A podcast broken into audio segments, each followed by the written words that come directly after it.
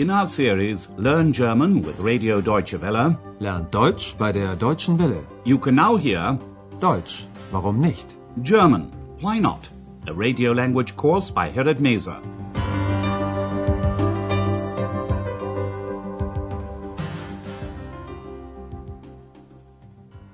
Herzlich willkommen, liebe Hörerinnen und Hörer. Hello and welcome to the second part of the German by Radio course Deutsch, warum nicht? Today you can hear lesson one. Who are you? Wer bist du? To begin with, we're going to repeat a technique that we explained in the first series, which will help you to understand German more easily. Then we'll introduce the main characters in this course. They're introduced in the form of a quiz, so if you want to join in, you'll need a pencil and paper. The rest we'll explain as we go along. So let's begin with the first scene. Listen and try to work out what's going on. Eine Vorlage geben, dann abgespielt zu Brehme. Brehme, was macht er? Tor! Tor! 2 zu 0 durch Brehme! Tor! Welteintor! Ein italienisches Tor! As you probably guessed, that was a report on a football match. Throughout this course, it's important to try to get the gist of what's going on, even if you don't understand every single word. As you're listening, try to imagine the situation. And try also to listen out for words that you recognize from English or from another language. Listen to the next scene. What's the woman looking for?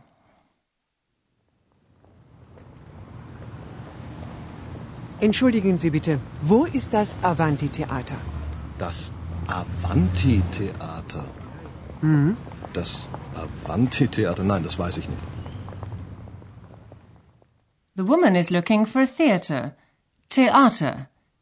She's looking for the Avanti Theater. But unfortunately, the man doesn't know where it is either. And now we come to the main characters in the language course. Hallo. Hallo. Da bin ich. That strange voice is the voice of X. She's an imaginary figure and she's also invisible.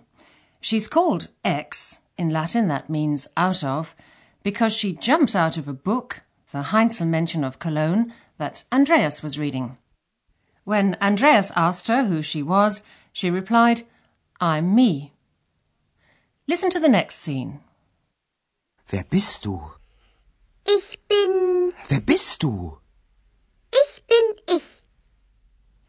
In that scene, you heard the main character in this language course, Andreas Schaefer, and X accompanies him from now on, whether he likes it or not, and no matter where he goes.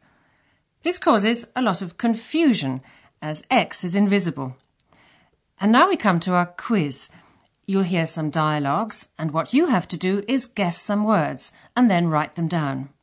Later, we'll ask you to take one letter from each of these words. If you get it right, these words will make up a word which is very important for this language course. So, off we go. In the first scene, you discover that Andreas is studying journalism. Listen carefully. What is the polite form of address that the older man uses to address Andreas? When you've got the word, write it down. Sagen Sie mal, was machen Sie? Studieren. Was studieren Sie? Journalistik.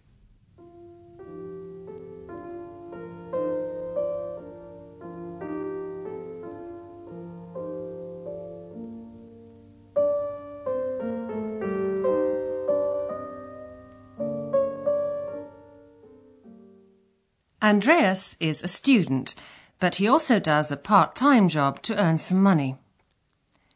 Listen to the next scene. What job does Andreas do? Once you've got the answer, write it down. Sie sind neu hier, oder? Ich glaube, Sie sind der Portier. Stimmt. Und ich bin Student. Was denn? Student oder Portier? Student und Portier.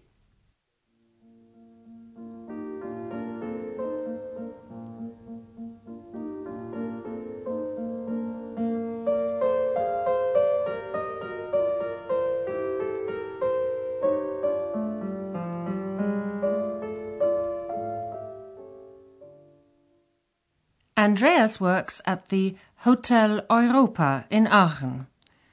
You also heard the voice of Hannah, who works at the hotel too. She's the chambermaid. In the last scene, Andreas and Hannah met each other for the first time. Hannah doesn't yet know that Andreas is also a student. Listen to their conversation once again and write down the question word that Hannah uses. Und ich bin Student. Was denn? Student oder Portier?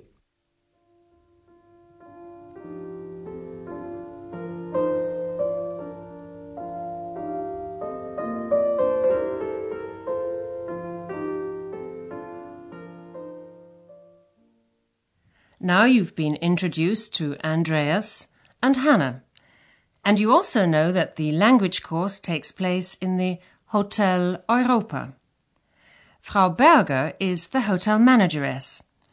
She's rather surprised that she can hear a strange voice whenever Andreas is around. Of course, it's X's voice.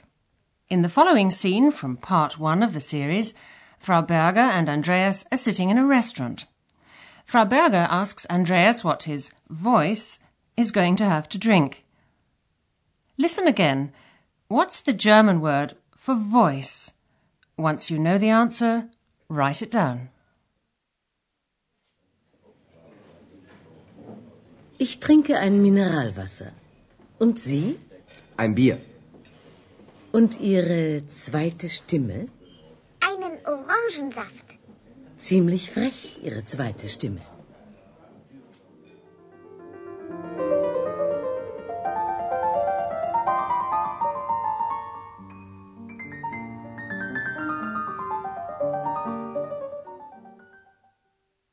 The next person you'll hear is a regular guest at the hotel, Dr. Thurman. X sings a well-known song about the city where Dr. Thurman comes from. Listen again. What is the name of the city? Once you've got the answer, write it down. Berlin, er wohnt in Berlin.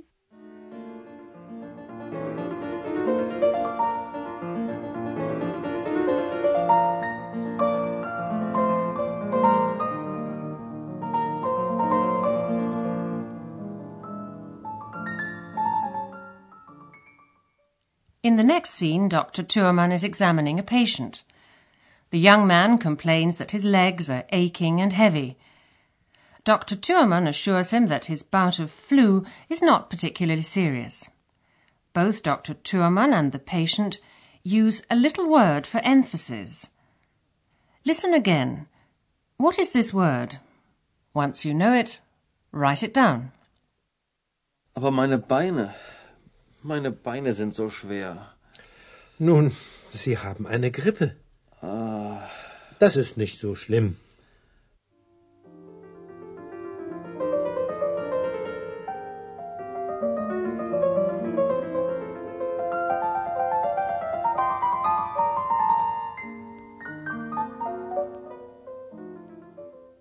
Well, have you got all the words? Now we'll give you the answers and tell you which letters to underline in these words.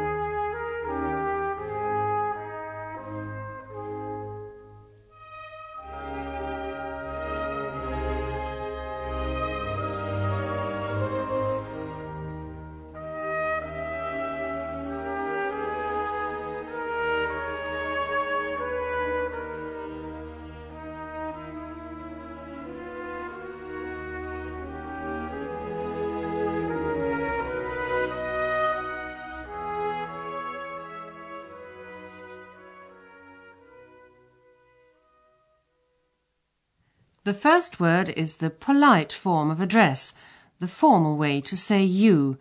In German, Sie. Underline the first letter. Sie. Was machen Sie? Next, we asked you to write down what job Andreas does to earn some extra money. He works as a porter, in German, Portier. Underline the second letter of this word. Portier. Ich glaube, Sie sind der Portier. Next, the question word that Hannah used. The answer is what? Was. Underline the first letter of this word. Was? Was denn? Student oder Portier? Next is the German word for voice. The answer is Stimme. This time, underline the third letter of this word. Stimme. Und Ihre zweite Stimme? The name of the city where Dr. Thurman lives is Berlin. In German, it's pronounced Berlin. Underline the second letter of this word. Berlin. Berlin, er wohnt in Berlin. And finally, the little word used in German for emphasis is so. Underline both letters. So. Das ist nicht so schlimm. And if you put all these letters together, they form the word sowieso. Sowieso. Sowieso. Sowieso. Sowieso means obviously or in any case, and sometimes it has the meaning why not? And as you'll discover later on, sowieso is a magic word. Well, that's all for today. Goodbye for now, and do join us for the next lesson.